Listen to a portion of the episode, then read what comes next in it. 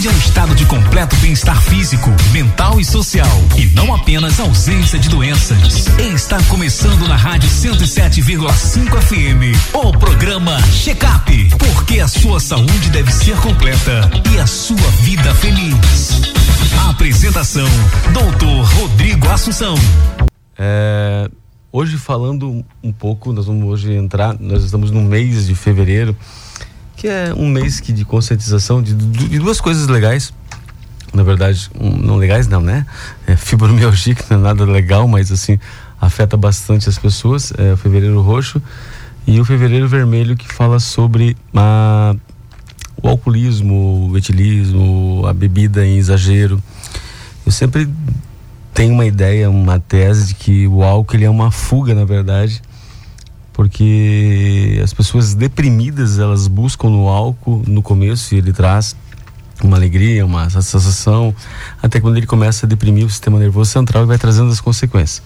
E comigo está aqui a doutora Darla Souza, médica psiquiatra, uh, trabalha aqui no CAPS em Joinville, trabalha na psique e a Darla está aqui mais uma vez conosco, já esteve aqui algumas vezes e hoje retornando justamente para falar sobre isso. Tudo bem, Darla? Boa tarde. Boa tarde, boa tarde, ouvintes. É um prazer estar aqui com vocês e vamos conversar sobre esse tema que tem abrangido uma população é, diferente. Temos visto um aumento de mulheres alcoólatras, né? Um assunto que não era muito comentado, mas principalmente nós, médicos psiquiatras, temos observado no nosso dia a dia.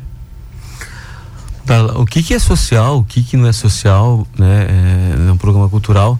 É, o que, que é tolerado, o que, que é. Porque o paciente, principalmente com álcool, por ser uma droga sociável, por não ter nenhuma discriminação, entre aspas, né, é, com relação a, a, a julgamento prévio, é, o que, que é normal, o que, que é anormal, quando o paciente ele começa a perder o controle, porque começa, né, eventualmente no finais de semana, sempre é assim, uma festinha, outra, de repente ele começa a trazer isso para o dia de semana dele, as dosagens começam aumentadas, a quantidade, né, de garrafas, o, o, o copos, o litro, isso começa a virar uma coisa rotineira.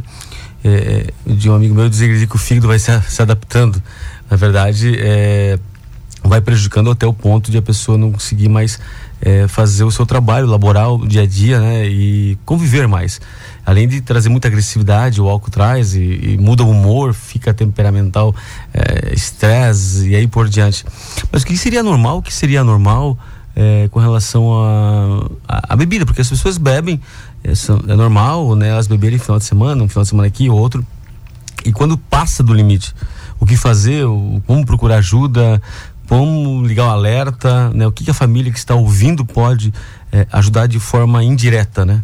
Uhum. É muito complicado a gente mensurar qual a quantidade normal. Até alguns livros, né, sugerem é, 350 ml de cerveja por dia seria adequado, três vezes, quatro vezes por semana. Existe, assim, algumas estatísticas, mas o normal, primeiramente, é individualizado, ou seja, cada paciente vai se adaptar a uma dosagem que vai fazer com que ele fique relaxado, mas não faça com que ele sinta necessidade de ingerir mais bebida alcoólica e que não há haja prejuízos no seu dia a dia, né? Então isso tudo é muito individual e as mulheres costumam é, ficarem numa síndrome de dependência alcoólica muito, com maior facilidade, porque elas têm menos enzimas hepáticas, menos enzimas no fígado. E o alcoolismo está muito relacionado à socialização, ou seja, aquela pessoa quer é, se vincular outras pessoas, mas tem uma fobia social, tem vergonha. Os homens têm vergonha de se aproximar das mulheres, então eles começam a ingerir a bebida alcoólica, porque o álcool ele faz um, uma alteração cerebral em que eu tenho uma desinibição e eu consiga falar com a boca mais com mais facilidade, consigo ficar mais brincalhona ou brincalhão, consigo ficar menos ansioso. Então, o álcool está muito relacionado primeiramente a, a algo cultural e social e para redução de ansiedade. E quando que é doença? quando eu começo a ter um prejuízo no meu dia a dia, quando eu começo a faltar o trabalho, quando eu começo a deixar o meu filho de lado para ingerir bebida alcoólica, quando eu começo a comprar cerveja ou destilado escondido e deixo na bolsa e costumo não mostrar para as pessoas porque eu mesmo sei que aquela quantia e aquele, aquela quantidade de dias ultrapassa o que seria normal. Então é individual e quando há prejuízos no seu dia a dia. Isso é doença, essa é a divisão de doença para a normalidade. É, hoje o Brasil ele tem é, é, um número, principalmente a pandemia ela acabou a, aflorando bastante porque os pacientes acabaram o, ser humano acabou ficando um pouco em casa, né? E às vezes para aguentar a, a, própria casa eles é, se refugiam, como você falou, é, até para socialização, mas é, um, é uma válvula de escape, né? Que ele vai, na verdade, se enganando, porque ele vai aumentando. Geralmente a bebida não está sozinha. Às vezes ela vem com outras né, comorbidades, ela vem associado a, a, a, uma abertura, principalmente quem é dependente químico, ela abre, né, ela abre uma porta, né? Eu sempre digo uma coisa que o dependente químico não pode é jamais né, dar, é, beber. Não tem, não tem, não tem possibilidade alguma, porque não sei a sua experiência na prática você trabalha num CAPS AD aqui, mas é, a gente vê é, é quase que 99% bebeu, recaída. Exatamente, é uma porta de entrada. E, e trabalhar isso, porque, tipo assim, gera tipo uma compulsão, né? Porque se você olhar o tratamento para a, a, o, o etilismo, o álcool, é, justamente ele trabalha bastante a compulsão também, né? A gente associa bastante o naltrexona, que é uma medicação. Sabe por que foi tirado o antietanol? Sim, foi tirado, eu também não sei por qual motivo? A gente tinha alguns problemas com o fígado, porque quando o paciente bebia, ele, ele a bichinha vomitava mesmo. Né? Era Exato. coisa linda de ver, né? Exatamente. O paciente fazia uma intoxicação, né? O álcool, ele, ele aumentava muito o nível sérico, né? Que é uma medicação bem famosa, chamado disulfiram. Alguns pacientes, algumas, alguns familiares chegam no consultório e falam assim, doutor, eu quero aquele remédio que se meu marido beber, ele vai passar mal e vai para o hospital para ele tomar vergonha na cara. e esse remédio ele saiu de linha, então, primeira coisa, é, pessoal, esse remédio saiu de linha e ele não era assim essa Coca-Cola toda, não era essa maravilha toda, esse milagre todo. Não existe um medicamento específico para o tratamento do álcool. A gente usa medicações que diminuem, diminuam a impulsividade e a compulsão. São Sim. os mesmos medicamentos que a gente utiliza para emagrecimento, Sim. como topiramato, analtrexona, né? Medicações que a gente utiliza para é, ansiedade, então a gente utiliza benzodiazepínicos, é, medicamentos antidepressivos que diminuam a ansiedade e principalmente a força de vontade, né? Sim. Só que aí você tem um familiar ou alguém que faz é, o uso nocivo, abusivo do álcool, tem uma dependência do álcool há 20 anos, 30 anos. E aí você quer tirar essa bebida alcoólica sem a ajuda de ninguém e de nada. E a gente sabe que o processo de abstinência, ou seja, parar de beber completamente, ficar uma semana para essa pessoa que toma todos os dias, uhum. ele pode ter tremores, convulsão, ter irritabilidade, delírios delírios é, de visuais, ver aranhas, insetos e etc. Então a gente tem suporte, tem o CAPS Álcool e Drogas, existe o Alcoólicos Anônimos, existe profissionais, uma equipe multidisciplinar para ajudar essa pessoa. Então essa cobrança, ah, se você decidir do dia para noite você vai conseguir.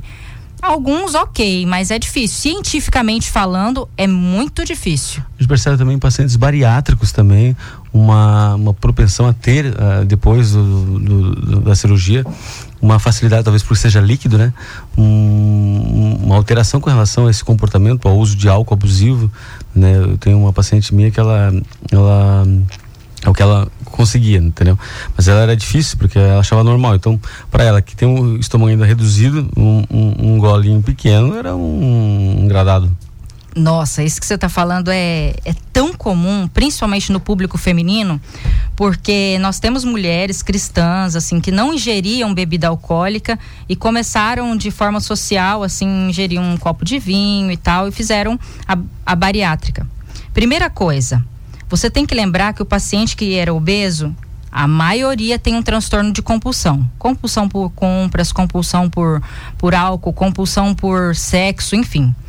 É, ele tinha compulsão provavelmente por comida. Não é uma regra, mas na maioria das vezes sim. Então, o nosso cérebro, ele parou de ter compulsão por comida, porque o estômago dele foi reduzido de tamanho, então ele come e, e já é mandado um recado para o cérebro que já está cheio. Então ele não vai ter mais compulsão por comida, só que o cérebro vai procurar outra coisa para ter compulsão. E aí ele vai provar uma bebida alcoólica. O álcool, a molécula é muito parecida com o açúcar. A molécula do álcool é muito parecida com açúcar, até porque deriva da cana de açúcar. Então, esse paciente que tomava leite condensado, agora ele vai ingerir álcool. E outra coisa, a ação do álcool no estômago, na mucosa gástrica intestinal de quem é pós-bariátrico é bem diferente. A absorção é muito mais rápida. Então, ele tem uma sensação de prazer muito maior do que uma pessoa que não fez uma cirurgia gástrica. Então, a probabilidade de alcoolismo pós-bariátrico é muito grande. Então, esses pacientes que passam por mim e eles querem o documento dizendo que eles podem fazer a cirurgia bariátrica, eu sou bem chata para a gente conversar a respeito disso, para que ele fique ciente de que ele vai ter que tomar um cuidado com as compulsões e ter um acompanhamento é, psicológico. É, isso, isso, é importante, é porque geralmente eles não, eles não falam com, com, com o paciente. Às vezes, o, olha, você pode mudar o teu humor, né? Você vai, na verdade, que você vai mudar o seu humor, você vai ficar mais sensível, a sensibilidade tua vai ficar mais é, aguçada, a irritabilidade. Teoricamente, você pode desenvolver alguma compulsão, geralmente é doce, ou leite condensado e chocolate. A gente percebe que existe, né, a troca, né? A troca ou é o álcool, é a troca por doce, alguma coisa parecida que possa fazer. A gente percebe teoricamente que alguns acabam se perdendo no meio do caminho e voltam novamente, né, de uma forma desnutrida novamente, aumentando os riscos, né, da da da, da questão do, do, do, do da, da, da, própria cirurgia de volta no, ao, ao grau de obesidade, né? Porque tem que trabalhar a mente, né? Como você falou, tem que conversar, sentar, ver se é isso mesmo que você quer, né? Porque existe os prós e os contras. Né? Eu sou super a favor da cirurgia bariátrica, é, apesar que minha mãe faleceu numa cirurgia bariátrica, é. mas ah, se não tem uma maneira de controlar essa compulsividade, essa ansiedade, está perdendo a qualidade de vida, cansando uma escada, está se cansando, tentou todas as medicações. É bom quando você pega um paciente. Hoje eu atendi uma paciente minha que perdeu 17 quilos. Claro que ela está caminhando. Nossa, está fazendo a atividade física. Ela mudou a mente dela. Ela está fazendo. Ela tá. Só, doutor, não estou fazendo caminhada. Eu olho lá teu Instagram, tá 5 e meia da manhã andando com os cachorros. Eu falei isso mesmo. Eu faço de ódio para cobrar dos meus pacientes Exatamente. Eu também. Eu faço na força do ódio. Na força é, do ódio. Você tá poder... firme, você tá fazendo academia. Tá... Tem que postar também, para filmar, para se exibir. Para se cobrar também. Para ser cobrado. Nós estamos entrevistando a doutora Dala Souza aqui, médica psiquiatra. Vamos a uma canção. Vamos ouvir Daniela. Daniela Araújo, faça morada e voltaremos logo após com o programa Check-up, toda terça e sábado, às 5 horas da tarde.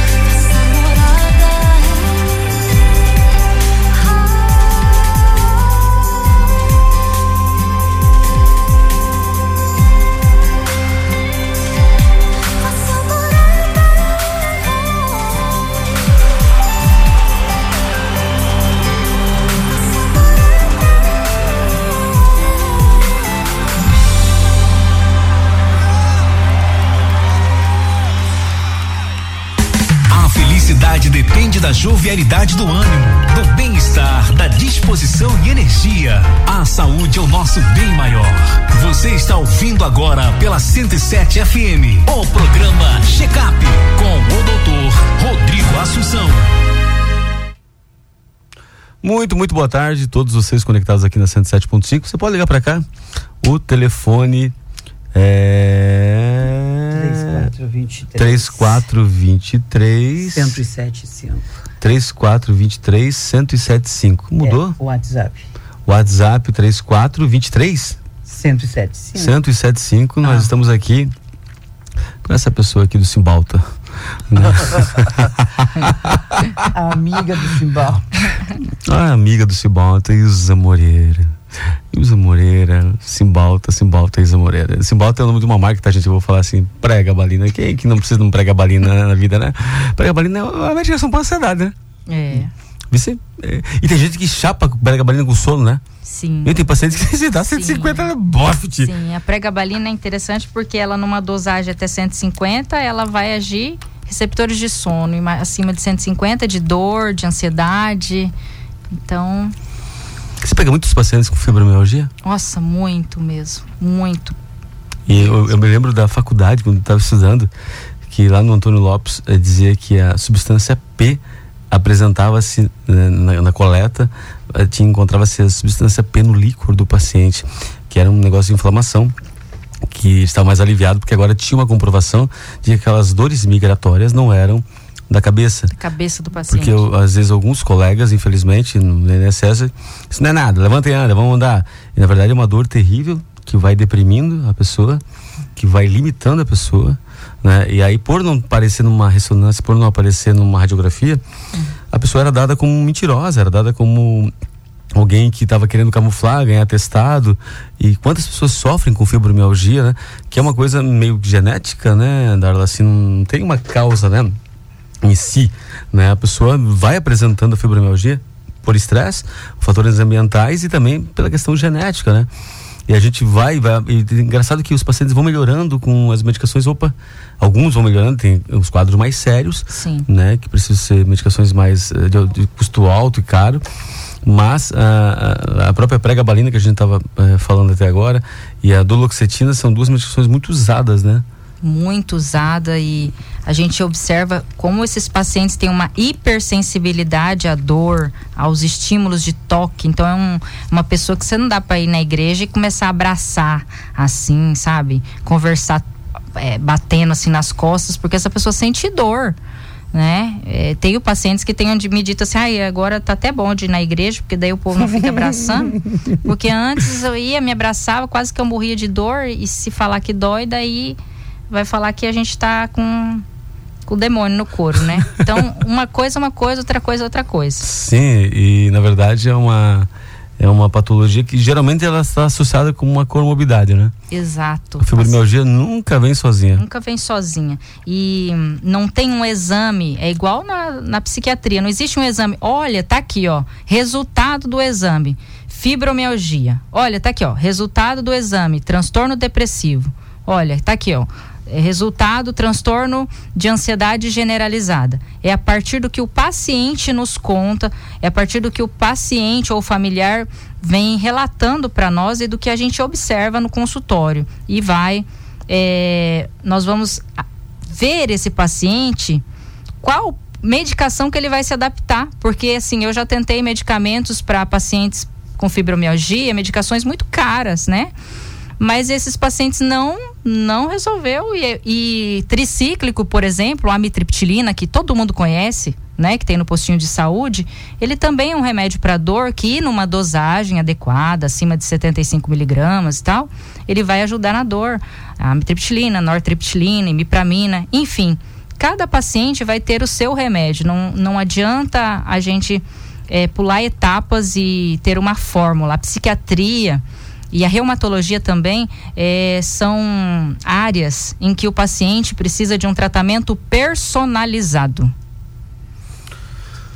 Cada um tem a sua própria genética, né? E, e, graças a Deus por isso, a maioria pode ter uma similaridade, pode ter uma coisa meio semelhante, mas é uma particularidade, né, do, do, do ser humano. Aí eu vejo às vezes, ah, mas a minha irmã com um toperamato de 25 dorme, eu com 100 não faz nem cócega. Falei, olha só como é que é o mesmo código teoricamente genético, a tipagem sanguínea é parecida, mas não é igual. Exato. A resposta da bioequivalência da medicação junto o sinergismo da, da, da atuação não é igual. E aí, porque somos diferentes, somos únicos, únicos no universo, né? Temos uma, uma semelhança talvez com algumas medicações, mas no grande geral não, né? E aí vem a grande questão, né?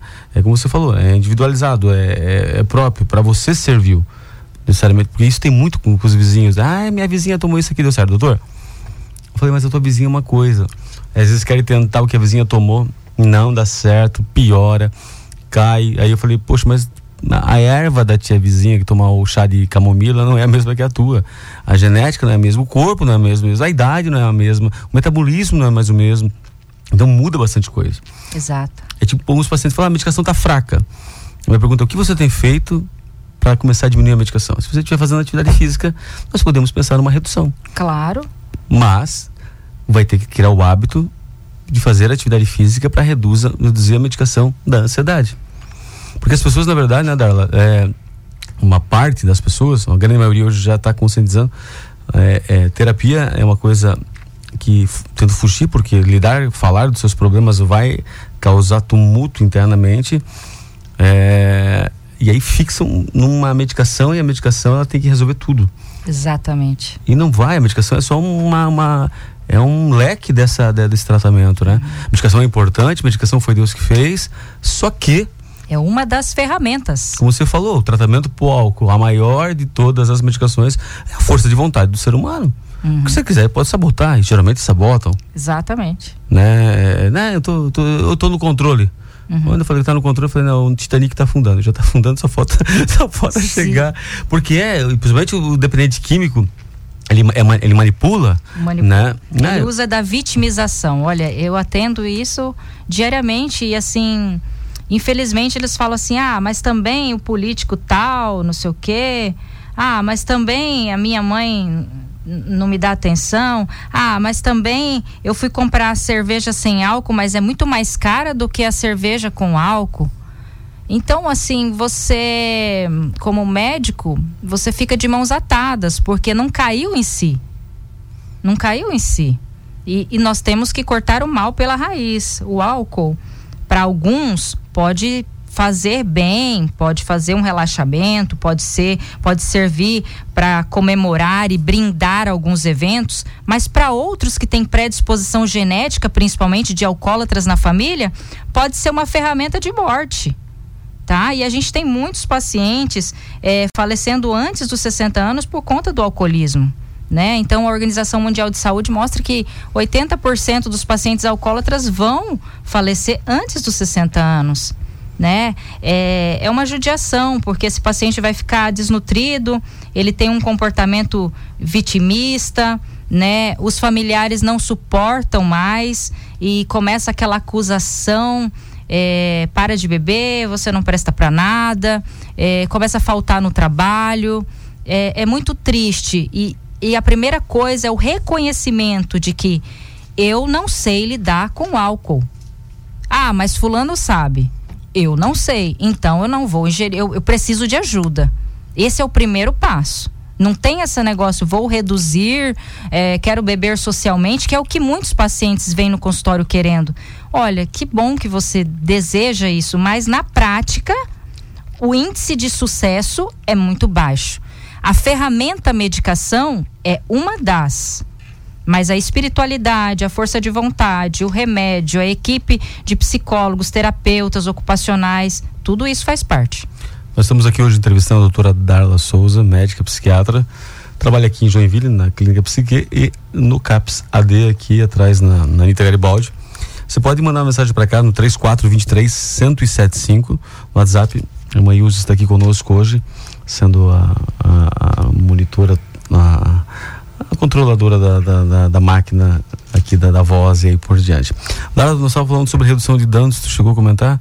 Redução de danos que é, nós estamos falando é, o porquê não né, dessa política é, que é complicada, é melindrosa e às vezes não funciona. Uhum. Então, para quem não sabe, redução de danos é uma estratégia em que a gente estimula o paciente a substituir uma droga mais pesada por outra não tão pesada assim. Por exemplo, substituição da cocaína por cannabis, que, é, que seria maconha. Ou substituição do cannabis, maconha, por cigarros de nicotina. Ou então, o paciente substituir a cerveja com álcool por cerveja sem álcool. Na prática, isso funciona? Não. Tá? Eu converso. É claro que eu tenho pouca experiência, né? É, sou jovem, mas eu troco ideias com muitos é, médicos que atuam na área há muitos anos e dificilmente isso dá certo. Dificilmente um paciente alcoólatra ele vai conseguir lidar fazendo consumo do álcool em doses baixas. Até porque quando ele fica em abstinência por muito tempo, uma dose baixa de álcool vai fazer com que ele possa passar mal. Então não adianta, não adianta, não adianta. O mais indicado é parar. E aí, para parar, existem ferramentas é, e uma equipe para ajudar. Você falou dos do sintomas de abstinência, que é tremor, delírio, é... irritabilidade comportamento é, heteroagressivo, né? É muito comum delírios visuais, alucinações visuais, desculpa. É, cobra, aranha. Isso, cobra, aranha, barata na parede. Isso leva até um tempo depois. Isso, até 15 dias mais ou menos. E tem a parte toda nutricional também, né? Que precisa ser restabelecida. Ser restabelecida, vitamina B12. E existe também um quadro em que o paciente tem uma, uma alteração neurológica por conta do álcool, porque o álcool ele destrói neurônios e ele faz com que você possa entrar num quadro demencial que a gente chama de demência de Wernicke, né? Igual demência de Alzheimer, só muda a causa, que seria por a demência causada pela bebida alcoólica por longo prazo e em excesso. Estamos falando aqui com a doutora Darla. Vamos a uma canção, vamos ouvir a Liv então do Gessé. É, e voltaremos logo após no programa Check-up aqui. Um abraço a todo o pessoal de São Chico, Barra do Sul, Garuva, é, Araquari, todo o pessoal ligado na 107.5. Esse programa vai ao ar sábado novamente. Você pode ouvir uma parte que perdeu aqui para que a gente possa trocar, crescer e enriquecer em conhecimento e assim por diante. O meu combustível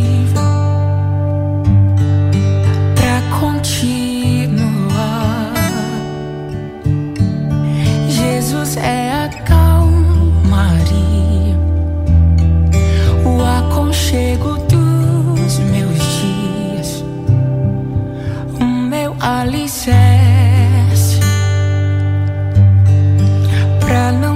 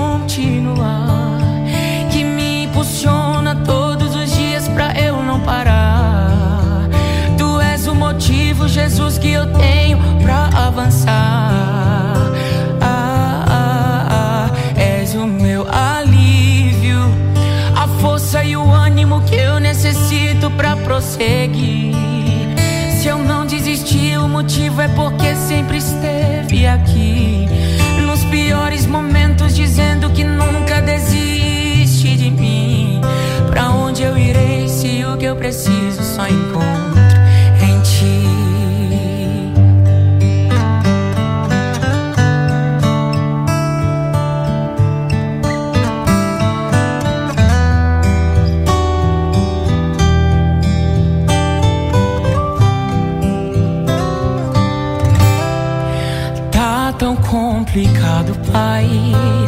Eu confesso, eu tô cansado e não quero mais.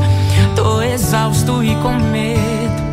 Tem dias que o peito aperta, tem dias que o fardo pesa. Nem que fosse arrastando, eu não volto pra trás. Fica aqui comigo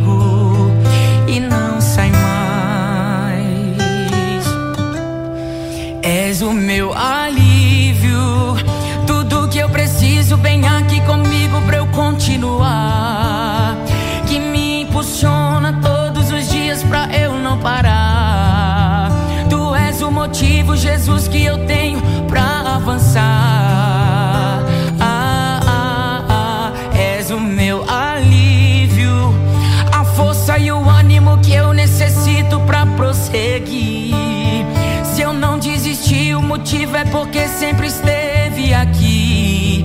Nos piores momentos, dizendo que nunca desiste de mim.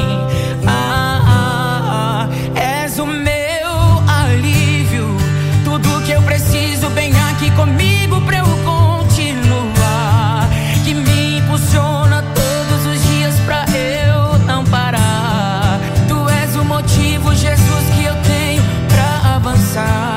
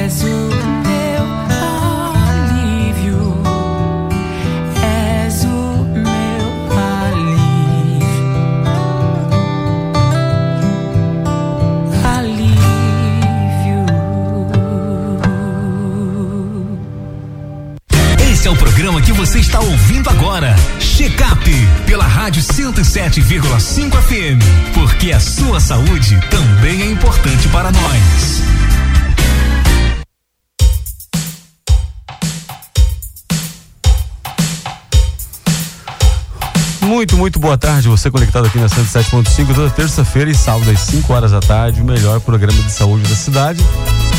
Há sete anos no ar. Um abraço ao pastor Sérgio, que é nosso pastor. Um abraço a toda Joinville, a toda a região, a todos que estão nos ouvindo, aos nossos pacientes da psique, né, a todos os, os que ajudam diretamente, oram por nós, ao pessoal de Joinville, é, essa cidade abençoada, chove mais do que nunca, mas chuva é sinal de bênção de Deus. Tinha uma, uma questão aqui, mãe, deixa eu ver aqui, lá em cima, né, nele fora, lá, a paciente ela pergunta assim, doutora da eu fazia os cinco remédios antidepressivos. Fiz o desmame com quem? Sozinha, minha querida? Tu se automedicou? Foi na farmácia XY que lá começaram a dizer para você tomar garrafada. Sete meses sem tomar, uh, sem ter crise de ansiedade. Às vezes tem uns dias com muita irritada. Nervosinha. Tomava Elifore, Aprazolam, Rivotril, Carbolítio e Donarém. A minha pergunta é, foi o anjo que mandou você parar? Foi a vizinha? Foi a farmácia do tio Chico? Ou foi você mesmo ou foi o médico de forma correta e por diante? Né? Porque é um perigo, né, Darla? Pois é, a gente está falando ali de. O Elifor é uma medicação antidepressivo, que é a desvenlafaxina, que para a gente retirar, nós temos que retirar de forma gradual, porque ela faz síndrome da retirada. O paciente tem tremores, muita tontura, parece que está num barco, assim, meio, meio caindo, né? O Donarém nem tanto, ok, mas Carbolítio é um potencializador do antidepressivo, um estabilizador do humor. E o Rivotril ali, diazepam. Donarém. Donarém, tá. Não, o Donarém até vai, né? Mas o Rivotril é, não é uma medicação que a gente gosta, mas tem que, ter, tem que ser tirada com sabedoria, com parcimônia, de forma gradual. Não exorcizar e tirar de uma vez.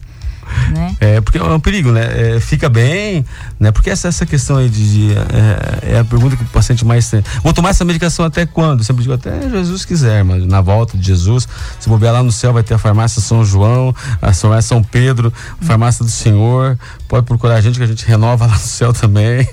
o risco de recorrência, o risco de voltarem todos os sintomas Pior, né? é muito grande. Nós estamos lidando com estatística, nós estamos lidando com ciência tá? Ah, ok, eu parei e fiquei sete meses bem. Ok. Só que a estatística mostra, se você tiver um diagnóstico de transtorno depressivo, segundo episódio durante a vida, é, o risco aumenta em mais de 50%.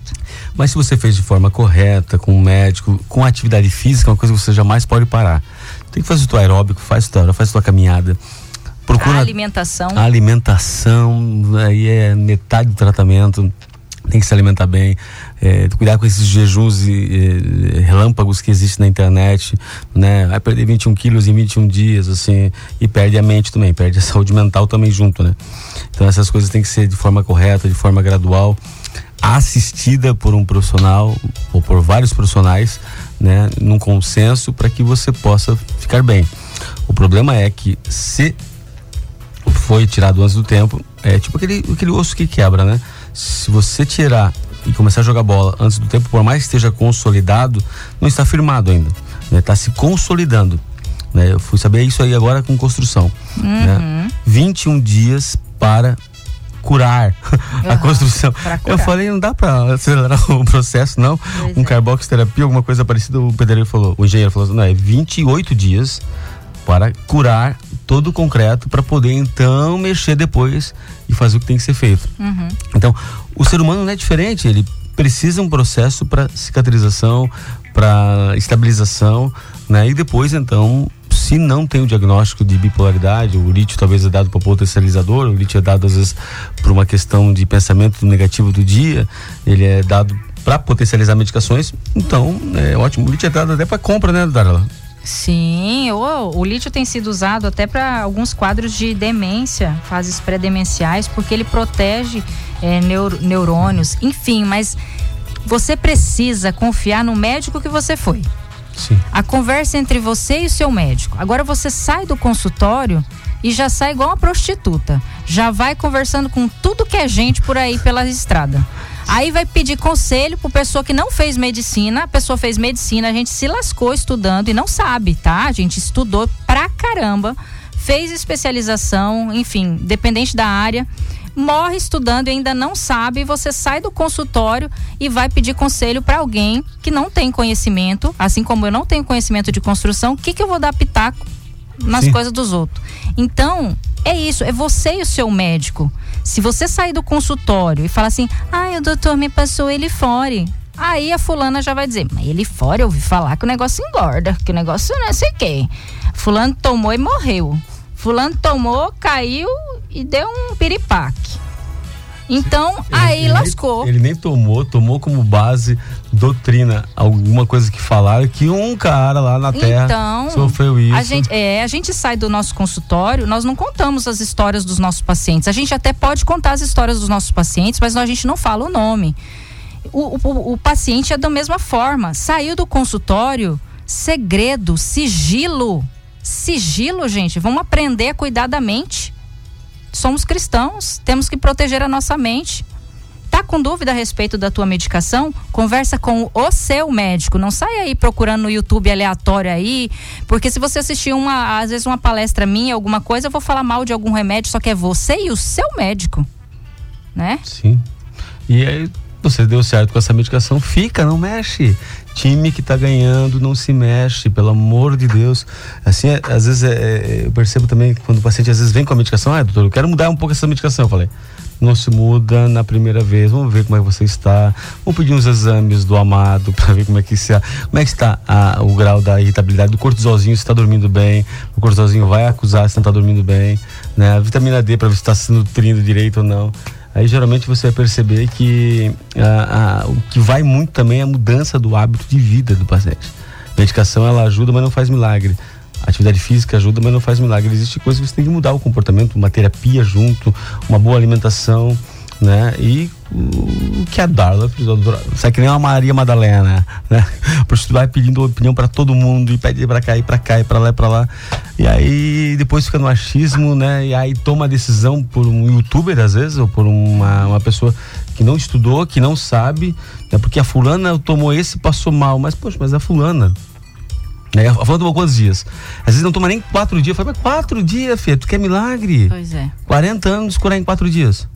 Não dá certo. E 15 dias é a medicação se ajustando, é o calvário, né? Parece que ela vai se batendo e vai. vai. Tem pessoas que têm mais dificuldade. Exato. Já vi pessoas com desenvolvacina ficar 30 dias vai começar a melhorar. Exato, e tá dentro, tá dentro, porque são seis a oito semanas. Se for toque, mais de 12 semanas pra gente mexer. E aí o médico é ruim.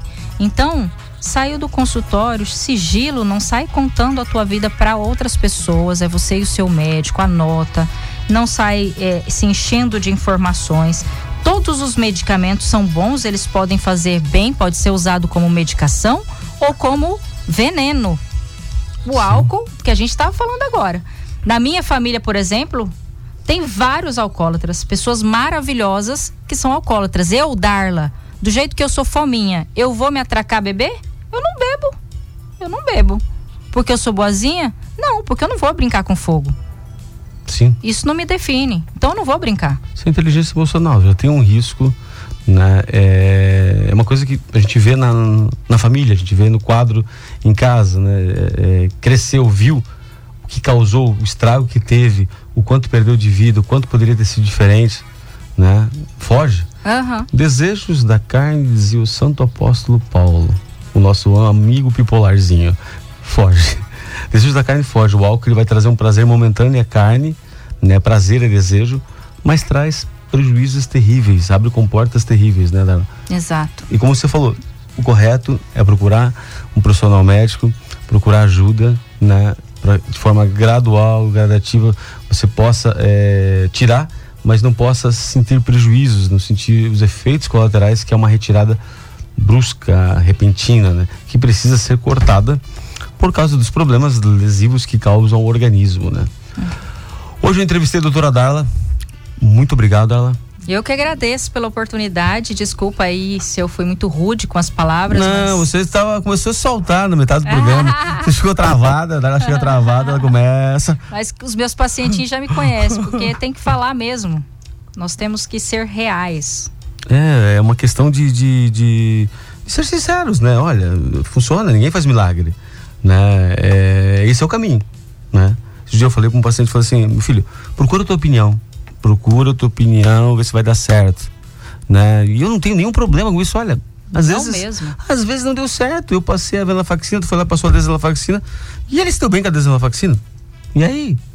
Mas para chegarmos a um acerto, alguém já tentou aqui uma coisa ali, outra, outra, foi ajustando o caminho. Ninguém é melhor do que ninguém. A gente, por mais que estude, seja técnico, mas ah, é a questão do momento, do, dia, do acerto. E é, é- isso é importante. É importante o paciente estar bem. Estar bem. Né? Ele ser- estar- estarmos do mesmo lado, do mesmo time, Sim. né?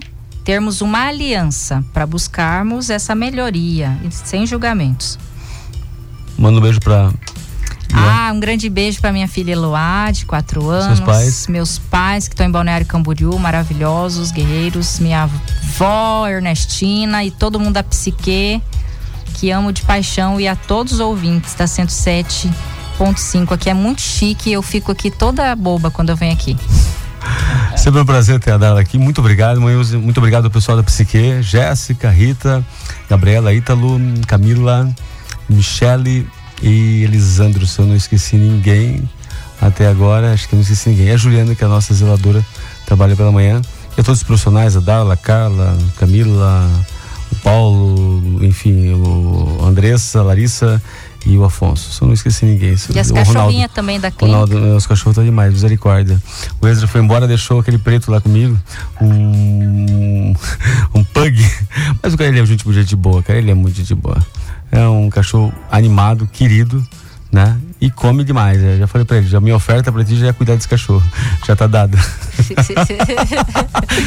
Deus abençoe vocês e até a semana que vem, se Jesus não voltar. Deus é bom, o diabo não presta. Deixou sua glória, foi por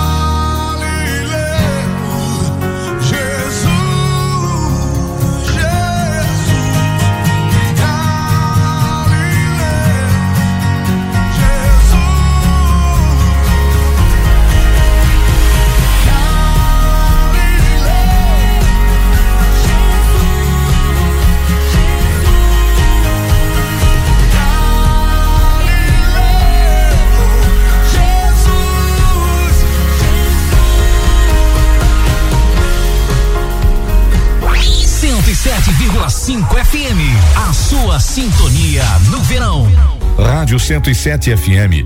Nosso alvo é Cristo.